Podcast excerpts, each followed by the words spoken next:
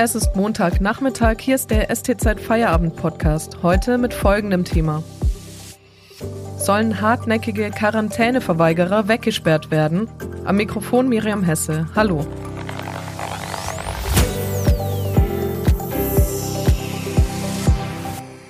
Die ehemalige Lungenfachklinik St. Blasien im Schwarzwald steht plötzlich im politischen Fokus. Wenn es nach Innenminister Thomas Strobel von der CDU geht, sollen Menschen, die sich vehement weigern, die angewiesene Quarantäne einzuhalten, dort untergebracht werden. Der grüne Sozialminister Manne Lucha ist gegen die zentrale Zwangseinweisung. Ob und warum diese überhaupt notwendig sein soll, das klären wir heute mit dem Politikredakteur Christian Gottschalk. Hallo. Hallo. Christian, was ist denn überhaupt ein Quarantäneverweigerer? Ja, der Name, der liegt das ein bisschen ja eigentlich schon nahe. Da steckt jetzt nichts, keine größere Wissenschaft dahinter. Äh, wenn man vom Gesundheitsamt die Aufforderung kriegt, entweder weil man an Corona erkrankt ist oder weil man eine Kontaktperson ersten Grades ist, also einen längeren Kontakt mit einer infizierten Person hatte, äh, dann muss man, dann ist man in Quarantäne oder dann sollte man in Quarantäne sein.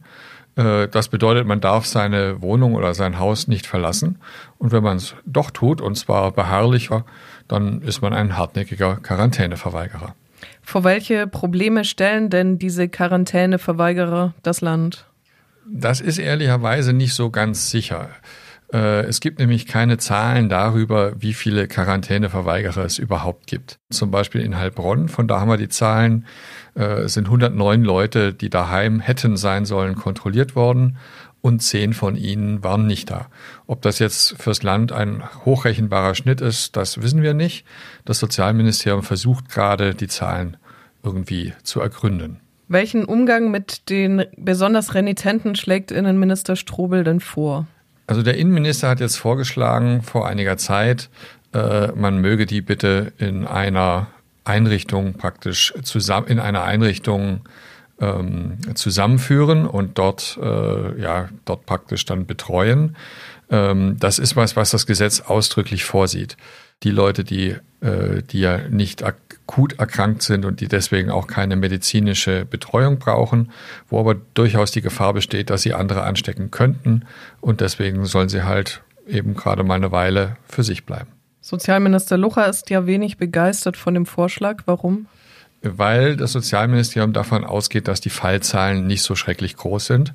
Und jetzt sagt äh, das Sozialministerium, wenn wir jetzt zum Beispiel die äh, schon angesprochene Klinik im Schwarzwald nehmen und dann ist irgendwo in ja, der Heilbronner Gegend ein renitenter Verweiger und wir müssen den durchs halbe Land in den Schwarzwald karren, äh, dann hat das ja wenig Sinn. Es ist besser, die Leute bei sich äh, räumlich nahe irgendwo in einer Einrichtung dann eben abzusondern. Erklär uns doch bitte nochmal genauer, auf welcher juristischen Basis können denn diese Quarantäneverweigerer tatsächlich weggesperrt werden? Also das ist tatsächlich eine Vorschrift im Infektionsschutzgesetz und es ist vermutlich eine von den Vorschriften, die auch also die juristisch durchaus haltbar ist, weil sie diese es ist ja ein sehr heftiger Einschnitt, jemanden wegzusperren. Es ist ein ganz massiver Grundrechtseingriff. Äh, das ist im Gesetz genauso äh, auch erwähnt, dass dieser Grundrechtseingriff in diesem Ausnahmefall zulässig ist. Also die gesetzliche äh, Regelung halten die meisten Juristen für absolut tragfähig. Die Frage, und das ist eigentlich der Knackpunkt des Streites, ist nicht, ob sie weggesperrt werden dürfen, äh, sondern ist die Frage, wie und wo sie weggesperrt werden dürfen, ob das zentral zu geschehen hat oder ob das eben in jedem Krankenhaus, in jedem Landkreis äh, gemacht werden kann. Das Infektionsschutzgesetz spricht ja von sogenannten Ausscheidungsverdächtigen. Was ist das denn? Ja, das ist jetzt ein Spezialfall. Das ist, äh, es gibt durchaus die Möglichkeit, dass, also das Infektionsschutzgesetz ist ja auch nicht nur auf Corona äh, hin erlassen worden. Es gibt einfach auch Krankheiten, wo jemand äh, die, das Virus verbreiten kann, ohne selbst in irgendeiner Form erkrankt zu sein. Dann ist er einfach kein Kranker und dass man sich da nicht rausreden kann, hat man äh, und sagt, mich trifft das ja nicht, äh, gibt es auch noch den Begriff der Ausscheider. Im Streit um die Quarantäneverweigerer zeichnet sich jetzt aber eine Einigung ab. Darüber sprechen wir gleich. Wenn Ihnen dieser Podcast gefällt, denken Sie daran, ihn auf Spotify oder iTunes zu abonnieren, damit Sie keine Folge mehr verpassen. Mehr Daten, Analysen und Hintergründe gibt es mit dem STZ Plus Abo für 9,90 Euro im Monat. OB-Wahl in Stuttgart. Welche Konzepte haben die Kandidaten? Was macht der Neue zur Chefsache? Darüber sprechen unsere Chefredakteure heute Abend im Hospitalhof mit dem CDU-Kandidaten Frank Nopper, Hans Rockenbauch von SOS und dem unabhängigen Bewerber Marian Schreier.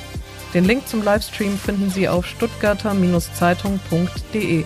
Unterstützen Sie Journalismus aus der Region für die Region. Dankeschön. Christian, die Landesregierung streitet über den Umgang mit Quarantäneverweigerern. Wie umstritten ist denn die Zwangseinweisung? Naja, es ist natürlich dahingehend umstritten, dass es äh, die Frage ist, ab wann ist ein hartnäckiger oder ein Quarantäneverweigerer ein hartnäckiger Quarantäneverweigerer? Ist das, äh, wenn er zum ersten Mal das Haus verlässt? Vermutlich nicht. Der Gesetzestext würde vom Wortlaut her das vielleicht noch hergeben, aber wir müssen ja immer gucken, im Juristischen gibt es das äh, Gebot der Verhältnismäßigkeit. Und es ist ganz sicher nicht verhältnismäßig, äh, wenn jemand, der in Quarantäne ist, jetzt sagen wir nachts um zwei zum Altglascontainer läuft und da niemanden trifft. Äh, das hat der Innenminister jetzt dankenswerterweise auch klargestellt, äh, dass diese Leute nicht gemeint sind, wenn es darum geht, äh, wegzusperren. Bestraft werden kann und wird das vermutlich trotzdem werden, weil die Quarantäne ist schon ernst zu nehmen. Und es kann nicht sein, dass jeder selbst befindet, wann er die Quarantäne mal für sich brechen kann und wann nicht. Wie geht es denn jetzt in der Debatte um die zentrale Unterbringung weiter?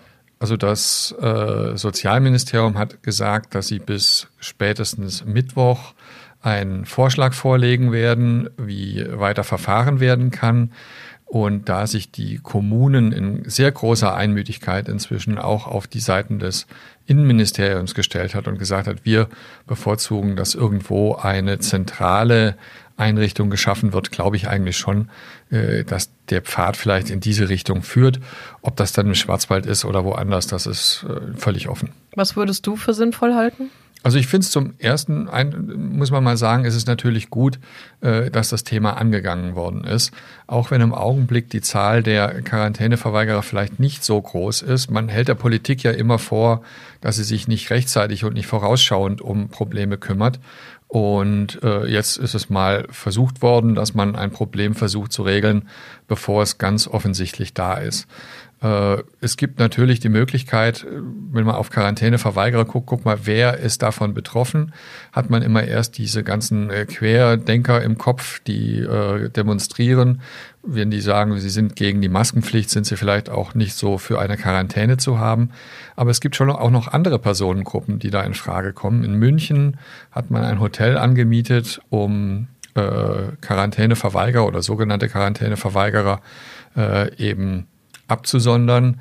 Da sind in erster Linie, sage ich mal, Menschen, die im Rand der Gesellschaft leben, Obdachlose zum Beispiel, die gar nicht die Möglichkeit haben, in Quarantäne zu gehen, äh, weil wenn sie in normale Obdachlosenunterkünfte gehen, da gibt's halt immer mehr Bettzimmer. Vielen Dank, Christian Gottschalk, für diese Einordnungen. Und das war der STZ Feierabend am Montag. Wir hören uns morgen wieder, wenn Sie mögen. Bis dahin.